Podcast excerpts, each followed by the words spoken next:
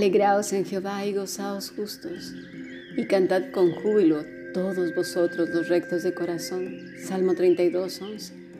También Lucas, capítulo 1, versículo 45 al 47, dice así, Bienaventurada la que creyó, porque se cumplirá lo que le fue dicho de parte del Señor. Entonces María dijo, engrandece mi alma al Señor, y mi espíritu se regocija en Dios mi Salvador hemos escuchado la palabra de nuestro Señor. Si deseas formar parte del grupo internacional o de la Fundación Bíblica, escribe un correo electrónico a fundacionbiblica.gmail.com. Bien, seguimos profundizando pues con el Evangelio según San Lucas.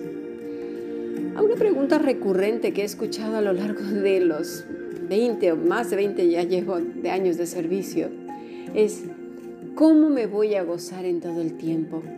¿Cómo puedo estar regocijándome a cada rato? Eso es imposible. Lo he escuchado más de una vez con diferentes tonos, algunos desesperados, algunos tristes, algunos enfadados, incluso de mí misma. ¿Por qué? ¿Qué hay detrás de esta pregunta? He tenido muchas veces que reconocer que hablaba cosas que no entendía, pero ¿a causa de qué? Pues de haber escuchado un evangelio parecido al de la escritura, pero no lo era. Y ese es el problema, que es bastante parecido, pero no lo es. Mira, pondré algunos ejemplos. Por ejemplo, con los shows. El show de Michael Jackson se anuncia, ¿no? El de Marilyn Monroe. Pero son solo dobles. No son ellos.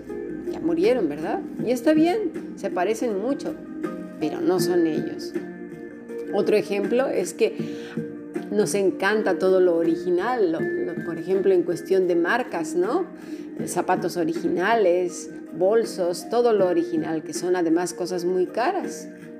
Sí, pero existen las copias, que por muy buenas que sea, más tarde, más temprano, pues se notará que es una imitación. Y esto sucede también cuando no hemos aprendido bien a Cristo cuando el Evangelio ha sido modificado y amoldado a la cultura, creencias personales, culturales, familiares, nacionales, prejuicios, tradiciones, a la tremenda ignorancia para acabarla de rematar. Y de ahí surgen muchísimas heridas, gente muy lastimada que ya no quiere saber más nada del Señor, ni de la Biblia, ni de nada. Tenemos autores como Bernardo Zamateas, que escribe acerca de la fe tóxica. Tenemos otro que también se llama Stephen Arthur, que eh, en su libro Toxic Faith, otro que escribe acerca de religión tóxica de Rosita Tanza, eh, espiritualidad tóxica de Eric W. Rich, también eh, este, iglesias tóxicas de Mark Dupont.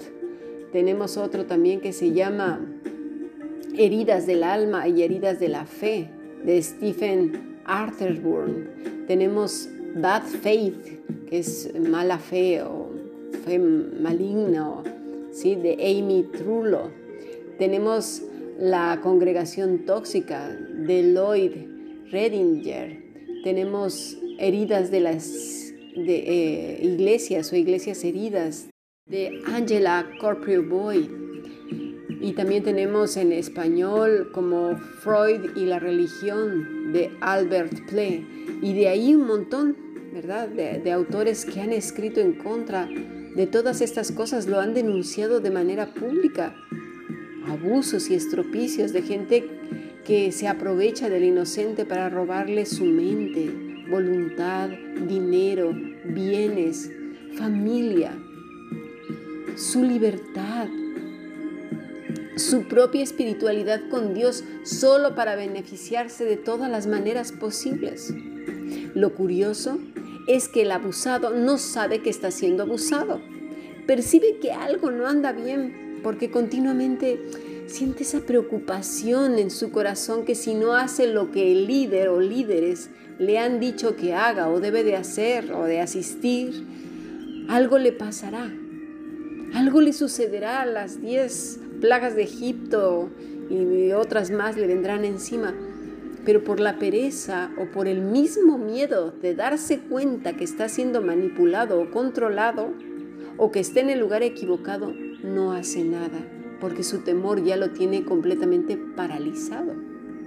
El problema es que está adorando a un Dios que no es el verdadero. No está viviendo la vida en Cristo, la libertad en Cristo, sino la vida de su congregación o al estilo del líder o de la corriente religiosa o su propio evangelio a medida. De esta manera, creen que gozarse o regocijarse es hacer todo lo que le están diciendo, la lista completita, ¿verdad? Y obviamente siempre va a encontrar que no, no llega al estándar y siempre lo, ah, es que te faltó esto, ah, es que te faltó aquello, ah, no, es que era así, Ah, pues es que ya lo hice de rodillas. Ah, no, es que era de puntitas. Ay, pues es que no tengo pies. Ah, pues ya te quedaste sin bendición porque era así. O sea, e, es el colmo, ¿verdad? O que repitan versículos de una manera o de otra, cantando todo el día, creyendo que eso es regocijarse. Escuchando música con contenido, pues así como bíblico o que se relaciona con Dios. Pero pensemos, pensemos bien. Vayamos nuevamente a la escritura. Volvamos con Ana. Unos años antes de esta oración que hemos estado estudiando los últimos días.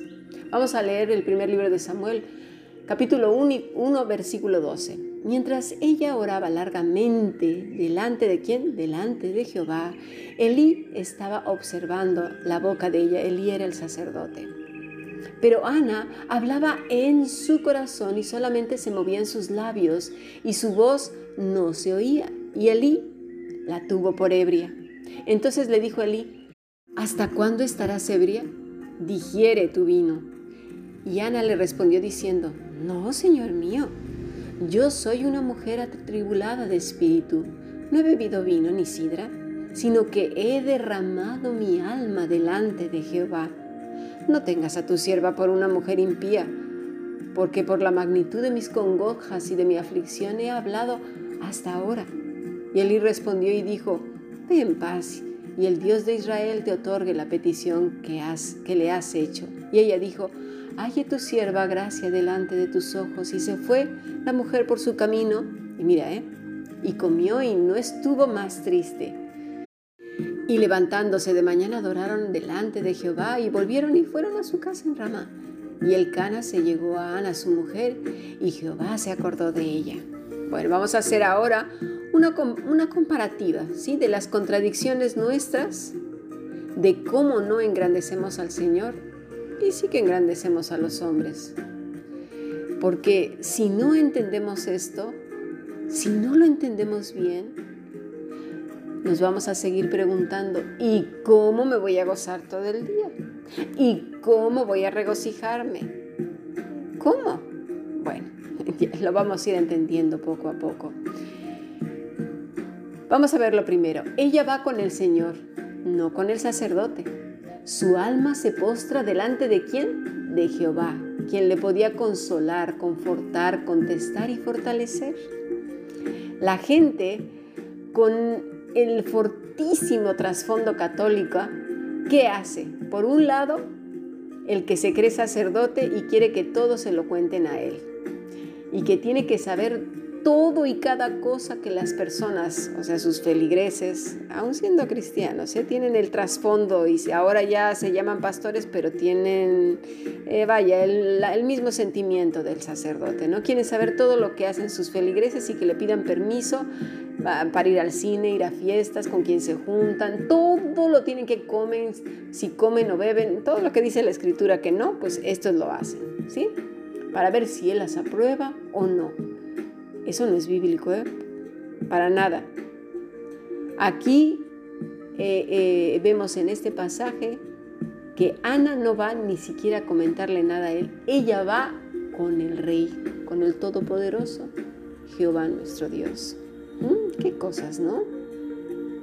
Y luego tenemos la persona que sigue con la creencia que tiene que confesarse con el cura, porque así está más cerca de Dios y pues claro, sus oraciones son más poderosas o las escucha mejor. Entonces, ¿qué hace? pues no hace oraciones personales, cree que no tienen el mismo poder que el, que el líder, ¿verdad? Claro, como él tiene una conexión especial, no se da cuenta que es un pecador exactamente igual que ella y que simplemente está ahí para ministrar la palabra del Señor, consolar, ¿sí? ministrar, guiarlos. ¿Hacia dónde? Hacia la cruz, hacia donde tienen que ir. Pero Ana, ¿te fijas? ¿A quién fue directamente? A Dios. Pero esas creencias católicas tienen una profunda raíz en el ser humano. Sigamos analizándolo porque esto es muy interesante y de ahí depende de regocijarnos y de gozarnos en el Señor. Vamos al siguiente podcast. Thank you.